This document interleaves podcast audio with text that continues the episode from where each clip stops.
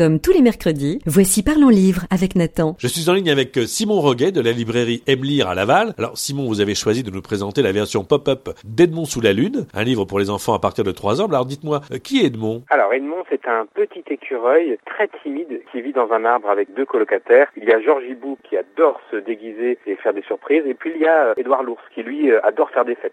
Et d'ailleurs, il y a une grande fête qui se prépare à laquelle Edmond a trop peur d'aller. Heureusement, son voisin le hibou va venir euh, le sentir de ce mauvais pas. Et pourquoi vous avez particulièrement aimé ce livre, Simon Alors c'est un livre qui c'est un livre tendre, un livre poétique, généreux, qui parle d'amitié, de partage, et qui en plus pour cette version-là est sublimé par des petites animations tout en finesse, des pop-up, des tirettes, des fenêtres qu'on va ouvrir. Et ça en fait un ouvrage qui est remarquable. C'est un livre qui fait chaud au cœur, et c'est vrai qu'on en a besoin de ces livres-là. En effet, merci Simon Roguet de nous a présenté la version pop-up du livre Edmond sous la lune, édité chez Nathan. Au revoir. Et rendez-vous mercredi prochain pour découvrir un nouveau livre jeunesse avec Nathan.